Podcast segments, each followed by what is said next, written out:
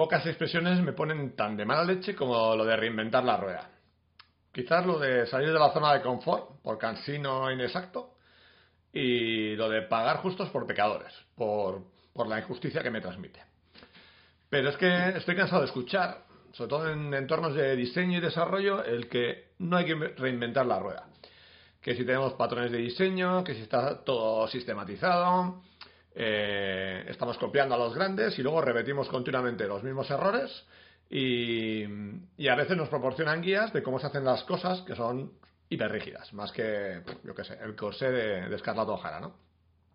Y yo creo que hay ruedas que, ya son hora de que las reinventemos, ¿no? Y si es desde cero, mejor. Eh, para mí la universidad ha dejado de tener sentido, que solo sea presencial y unidireccional. Eh, los procesos de contratación, lo digo siempre, eh, no es que solo que apesten, es que son un pésimo valor de marca para las empresas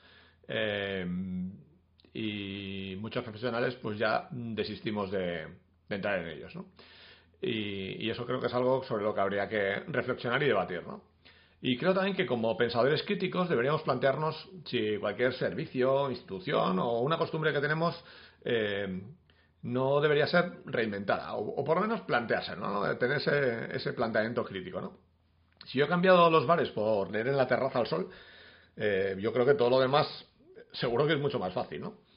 Y me voy a meter un poco con, los alemanes, ¿no? Yo creo que, todo este concepto de la Bauhaus, el modularismo, la geometría, eh, este concepto de, cabeza cuadrada ha hecho, ha hecho mucho daño, ¿no? Que sí, que, que, está bien, ¿no? Que tenemos los formatos DIN, que se ahorra papel, que optimizamos, pero luego al final eh, lo que tú recuerdas son lo que, lo, que te ha sorprendido, ¿no? lo que te ha eh, hecho disfrutar, ¿no? esos formatos especiales que al final luego es lo que vemos en, un premio o, nos sorprenden cuando, cuando lo tenemos entre las manos. ¿no?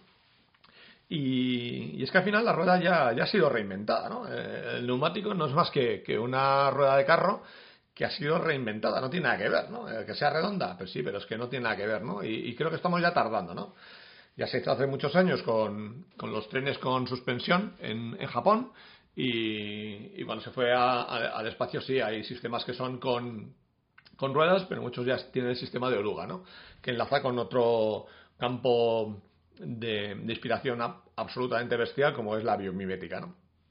Y, y, luego hay una opción que también leí en su día que me parece maravillosa, que, que habían inventado ya sistemas de ruedas y amortiguación que aprenden sobre los terrenos. O sea, van leyendo los desniveles para la siguiente vez que pases se compensa. Y de esa manera eh, la situación en cabina o en el interior del vehículo es mucho más estable.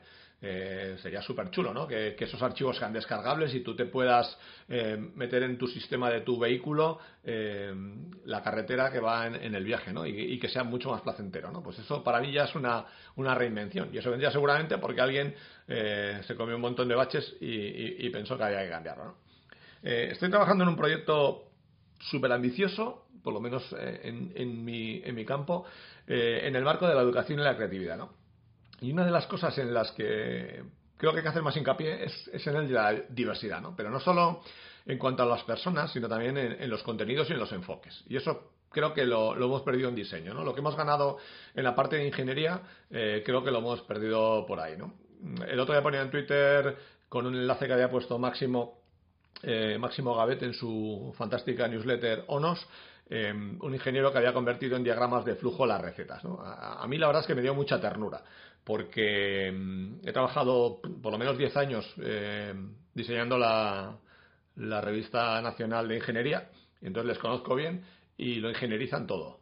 Y creo que, la aproximación a los problemas eh, muchas veces entra por otro lado, no, no, no por la de racionalizar, sino por ver las cosas de otra manera. Y estoy leyendo un libro ahora mismo que pone un ejemplo bastante claro, que cuando tú quieres apagar un incendio, eh, no puedes ir echando continuamente eh, cubos de agua, sino que tienes que atacarlo desde muchos puntos con pequeños cubos y hacerlo todo a la vez, ¿no? Pues, pues creo que a los problemas hay que atacarlos de esa manera, ¿no? desde un enfoque ingenieril, sino de una manera mucho, mucho más diversa. Ya sé que me estoy dispersando, pero eh, creo que es importante que cada uno reflexionemos, no pretendo que, estéis de acuerdo conmigo, ¿no? Y, bueno, sacó la famosa cita esta de Levitt, ¿no? De, de no quieres un taladro, lo que quieres es un agujero, ¿no?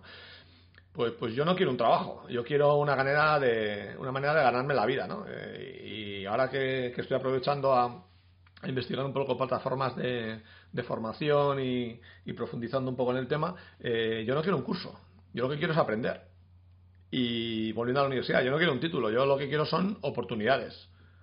Y no las tiene todo el mundo. Y, no quiero poder leer un texto en la, en la web, ¿no? Yo lo que quiero es conocimiento. Igual hay otra manera de dármela. Otra, otro concepto, otro, otra estructura, ¿no?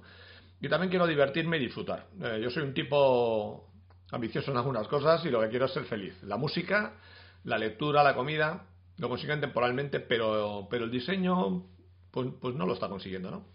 Y creo que hay un concepto que no sé a quién se lo escuché, pero que me parece muy inteligente, que es que los diseñadores deberíamos eh, siempre huir del default por defecto. Eh, es decir, si tiene un ajuste directamente el programa con el que retocas imágenes, pues aunque funcione muy bien, tienes que descartarlo. Eh, la sombra paralela, pues pues no puedes utilizarla, la tienes que eh, darle tu aproximación o, buscar una, manera de simular la realidad, ¿no? Eh, pues igual la plantilla, según la colocas en el CMS, igual hay que huir de eso ya por defecto, ¿no? Y por supuesto, pues todo el, patrón, el, formato de patrón en, diseño que estamos utilizando, ¿no? Pues ya hay una convención, sí, que está guay, que, siempre el logo de la empresa está en la parte superior izquierda y cuando haga clic vuelva al index. De acuerdo. Pero no tiene que ser todo. Quiero decir, puedo mantener el 90% de la cohesión, pero siempre que haya un cierto guiño, una diversión, una pequeña innovación, eh, una sorpresa. Porque al final, eh, ahora estoy estudiando la belleza y, estoy incluso profundizando un poco más en cómo se ha aproximado la matemática. Incluso hay una, una fórmula para medir la belleza. Y si reflexionáis un poco eh, de vuestra pareja, eh, no os habéis eh, perdón, enamorado racionalmente. No habéis dicho, tiene una estructura ósea fenomenal y tiene un sueldo X. No, al final, probablemente, como es mi caso, te has enamorado de las imperfecciones. Y por eso nos gusta el rock cuando se desafina un poco. Por eso nos gusta la impresión en letterpress, porque no es perfecta, o la risografía. Pues en la belleza es igual, ¿no? Estamos creando conceptos demasiado perfectos, usables, que está bien, pero creo que estamos perdiendo un poco eh, ese factor eh, humano, ¿no? Y, eso enlaza un poco con, que no acabo de confiar en, los cocineros flacos, ¿no? Y, ya que llamo yo un cocinero flaco, pues, pues si un diseñador siempre se viste de negro, eh, y, ahora todo el mundo se está comprando la ropa estándar y el minimalismo está haciendo mucho daño y, me parece la cosa más triste del mundo. Eh, ¿Por qué voy a confiar en él para que busque una solución única si, él no está arriesgando? ¿no? Si, ¿Cómo ser creativo conmigo si él eh, huye de la toma de decisiones en algo tan importante como, su propio planteamiento personal o profesional? ¿no? Entonces, cosas como eso, como, una camiseta negra siempre la misma, eh, la helvética, el bootstrap o simplemente el material design. Y, me pasa muchas veces también que, mm, que todos aprendemos por el mismo camino. Es decir, eh, hay que leerse los cinco libros de siempre, hay que decir las cinco frases tópicas y si no lo estás haciendo de esa manera eh, no es real. Y estamos creando clones y es algo que es muy preocupante. Para mí el, design thinking, eh, que igual al principio podía ser interesante, lo ha estropeado todo porque lo que ha hecho es poner un puente para todo el mundo. Y creo que no todo el mundo cruzamos los ríos de la misma manera. Eh, en Granada mi, compañero Carlos Marsal contó una anécdota que, era muy divertida y él decía, claro, que, cuando había un puente y había un, pato que quería cruzar y en medio del, puente había un cartel que ponía prohibido el paso y prohibido nadar. Y él preguntaba, ¿y qué habría hecho el pato, no?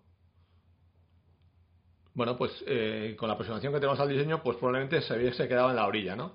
Pero claro, lo que decía Carlos tenía razón. Es, que el pato no sabe leer y agarra lo que le dé la gana. Que además puede volar, puede andar, puede eh, pasar por el agua, puede hacer lo que le dé la gana. Pues, pues creo que, que nos falta es un poco en, diseño, explorar diferentes caminos. Aunque sea un error. Hace poco se reían de mí en, redes porque me he comprado una half bike. Una half bike es un, invento que es como la mitad de una bicicleta, tiene dos ruedas pequeñas atrás y otra grande adelante y vas de pie, no tiene sillín. Y, de hecho la tengo aquí detrás mío en el estudio eh, porque, porque peso 92 kilos y una bicicleta barata no aguanta mi peso, se estropea. Y yo no me puedo gastar 2.000 o 3.000 euros, pero sí me he podido comprar una half bike. Entonces, eh, ¿por qué no le podemos dar una oportunidad a otras formas de pensar distintas? ¿Qué pasa? Que como algo funciona bien, ya no puede haber alternativas.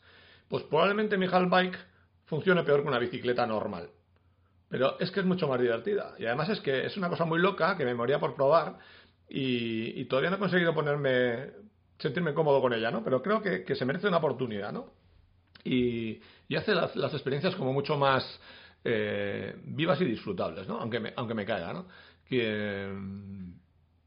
y ahora que se habla tanto también del diseño de futuros eh, y seguimos, no sé, profundizando en esta sistematización y homogeneación del diseño de, los procesos, eh, creo que sería muy fácil y creo que dentro de menos de lo que pensamos, que haya una, plataforma que sea capaz de, presentar una, una, combinación de datos y darnos variaciones y que alguien simplemente pueda elegir, ¿no? Lo que está ocurriendo ya con las recomendaciones de ropa o, incluso los algoritmos, ¿no? Creo que no falta tanto y en su día ya lo hacía Joshua Davis de manera aleatoria mostrando gráficos, pero creo que la disposición de manera racional de la, de la información y los elementos eh, no está tan lejos, no está tan lejos. E incluso eh, tecnológicamente es posible pues que una cookie se conecte a, un CDN y muestre las imágenes en función del usuario y de su historial, su historial de, navegación, ¿no? Entonces, eh, vamos a ser prescindibles, ¿no?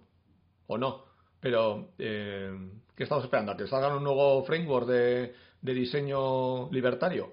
Pues, pues creo que es una reflexión interesante, ¿no? Igual estoy desvariando, pero estas son las cosas que, que yo pienso e intento pues, pues leer cosas distintas, ¿no? Y, también tiene que ver un poco con la sistematización del diseño, ¿no? Que, está bien que en un proyecto muy grande y que IBM tenga su sistema, tiene toda la lógica del mundo, pero, pero ¿por qué la carnicería Paquito va a tener un sistema? Cuando además el 90% de los diseñadores trabajamos para la carnicería Paquito. Aunque luego en, en el book pongamos que hemos trabajado para Nike, eh, o es mentira o hemos hecho un banner o, cualquier mierda de estas, ¿no? Entonces, ¿por qué lo vamos a sistematizar todo? Cuando es mucho más rápido en algunos casos eh, usar la intuición y hacerlo y luego iterar si, hace falta. O sea, entonces creo que, lo estamos sistematizando demasiado. Eh, y ya por terminar, pues eh, hay una tía que, que es hiper conocida, que es Paula Scher, y que es una tía muy inteligente y que me gusta mucho cómo, cómo se aproxima, y, creo que la aproximación al diseño y a la creatividad que tiene ella es mucho más interesante ¿no? que lo que tenemos en general en el sector digital. Porque ella promulga una, coherencia y, el trabajo de la marca, pero manteniendo la puerta abierta a la creatividad. Y, que, por ejemplo, un simple evento eh, aporte la variación temporada a temporada para un cliente y eso le permite hacer algo diferente, pero que siga siendo familiar. Que sea consistente, pero que también sea atractivo, ¿no? Y sobre todo que cumpla la función de comunicar y atraer, ¿no? incluso apelar a ese disfrute, que es el que estaba comentando. ¿no?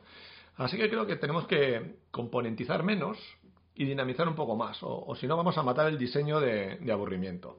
Y, creo que sí, que es el momento de reinventar la rueda.